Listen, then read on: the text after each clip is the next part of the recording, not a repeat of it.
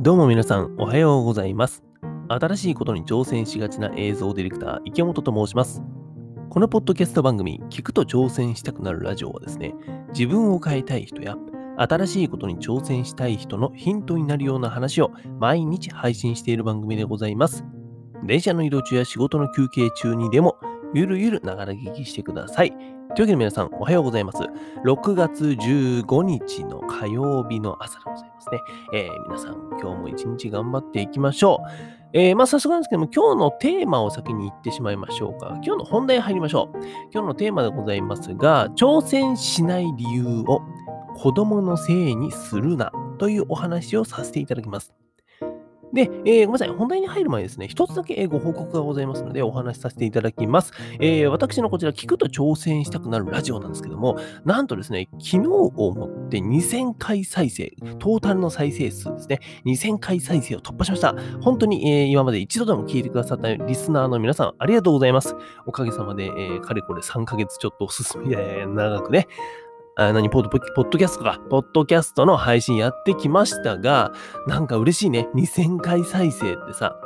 数字で言ったら大したことないよ。インフルエンサーさんとかさ、えー影響力のある人に比べると、えー全然すごくないし、2000回再生なんて1日で稼いじゃうんですけど、みたいな人もいるかもしれないけど、単純に僕は一人ね、えー何者でもない、この私、生き物の話を聞いてくれてる2000回も聞かれてる。これすごいことでございます。本当にありがとうございます。ちなみにですね、えー僕のやっている、うん配信しているプラえっとプラットフォーム、ポッドキャストの配信プラットフォームはアンカー、ANCHOR、アンカーというものなんですけども、Spotify の参加のプラットフォームですね。こちらがですね、えっ、と、今、国内、日本ではやってないんですが、海外ではもうすでに広告収入を得られるようになってるんですよ。で、これ一体どういうことになってるかっていうと、1000回再生されるごとに15ドル。まあ、大体日本円に換算すると1500円から1600円ぐらいだと思うんだけども、で、これが例えば国内でね、じゃあどうな、えー始まったらって考えると、えーまあ、1000回再生されるごとに1500円から1600円ぐらいが広告収入として入ってくる。で、僕は今さ、2000回再生だからさ、そう考えると、えっ、と、何 ?2000 回再生で3000円ぐらいですよ、広告収入がね。もし始まってたとしたらね、実際にはそんな収入ないですよ。ないんだけど、始まってたとしたら、日本でも始まってたら、だいたい3000円ぐらい。で、3ヶ月ぐらいこうやって配信してるから、そうやって考えるとさ、僕のこの話って、音声配信って、まあ、1日1回毎日欠かさずやってるけど、えっ、と何？月給1000円みたいな感じなんですよ。まあね、うん、そんな中さ、別に、なんだろう、広告収入を得たいがためだけにこうやってやってるわけじゃないんだけども、なんかそうやってさ、あの 実際に日本で始まったりしたら、またそれはそれで面白そうだななんて思っておりますので、えーまあね、あのそうやって来る日も近いでしょう。そう、まあ僕ってずっと続けていきますので、えーこれからも聞くと挑戦したくなるラジオ、ぜひ聞いていただけたらと思います。はい、えー、なんか終わりそうな雰囲気でございますが、これから本題でございます。えー早速本題に入っていきます。先ほど言った通り、今日のテーマはですね、挑戦しない理由を子供のせいにするなというお話でございます。これは、えー僕の母親が言っていた話なんですけども、うんと、僕の母親がね、僕の妹に向けて話してたんですよ。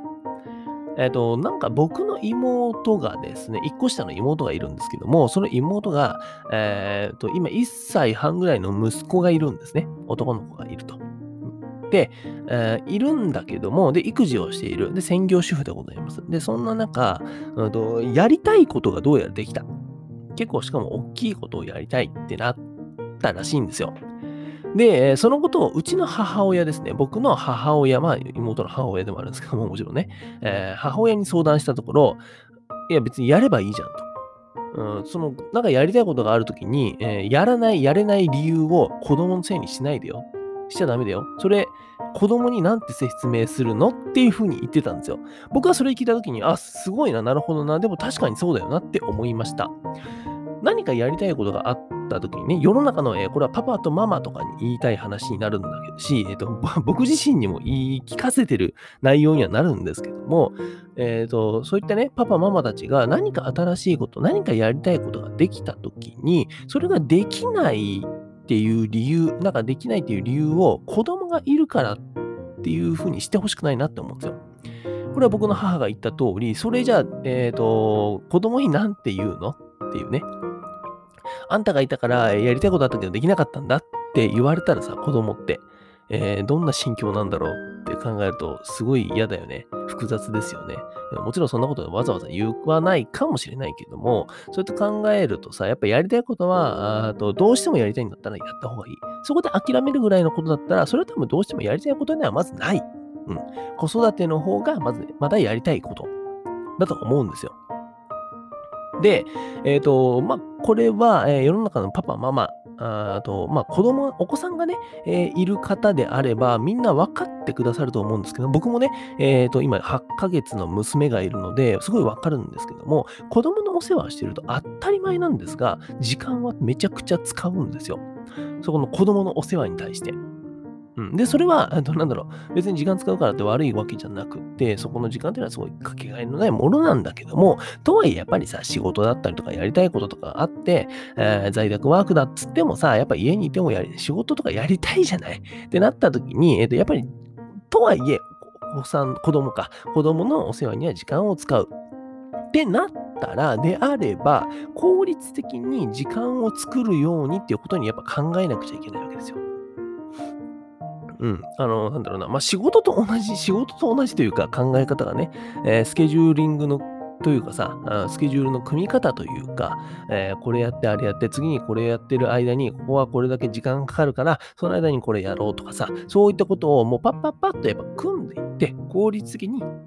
時間を使っていかないといけない。これはまあさ、もうずっと昔からさ、その力は必要だって言われてるしけど、今はね、えー、今の世の中より言われてますよね。こう、やりたいこと、できること、えー、と見たいもの、あとなんだ、えー、感じたいものとかさ、そういうのがどんどん増えていく、コンテンツが増えていく時代だから、えー、全部には時間を使えない。じゃあどうしたらいいのか、自分で効率をよく、えー、活動して、えフリーな時間を作る。やりたいことをやれる時間を作る。この力はやっぱ作んないといけない。これは、えー、特にそのお子さんがいるパパ、ママの方々に、えー、言える話なのかなと思っています。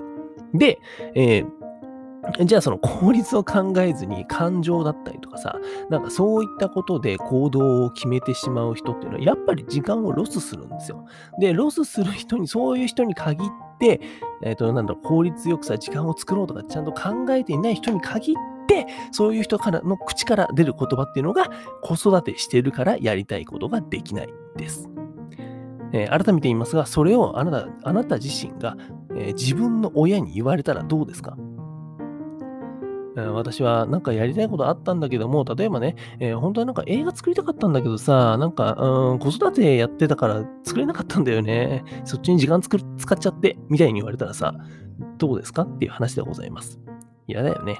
うん。そういう風にならないようにしましょう。そんなパパママにならないようにしましょう。そして僕はそれを毎日言い聞かせています。だからこそ全部やりたいことをやる。子育てもやりたいし、仕事もやりたいし、えー、やりたいこともやりたい。っていう感じで、えー、好き勝手やっておりますというお話でございます。えー、何かの参考にというか、まあ、あの、パパ、ママとね、一緒に僕も世の中のパパ、ママもいっぱいさ、頑張る、頑張ってると思うんですよ。僕が言うのもなんだけども、おこがましいけど。うん。だけどなんか、新しいことに挑戦することを、僕はそれを理由で、えー、諦めてほしくないなと思ったので、えー、お話しさせていただきました。えー、今日はですね、挑戦しない理由を子供のせいにするなっていうお話をさせていただきました。え何か心に留めておいていただけたらと思います。はい。というわけで、こちらの聞くと挑戦したくなるラジオなんですけども、Spotify や Amazon Music などのポッドキャスト各プラットフォームで毎日配信しています。各プラットフォームには、プロフィールや概要欄に貼ってある Twitter から飛べます。隙間時間の暇つぶしになる話を毎日していますので、ぜひ明日も聞きに来てください。はい。それでは皆さん、本日も一日新しくて面白いこと始めていきましょう。映像ディレクターの池本がお送りしました。バイバイ。赤ちゃんが泣いております。行ってきます。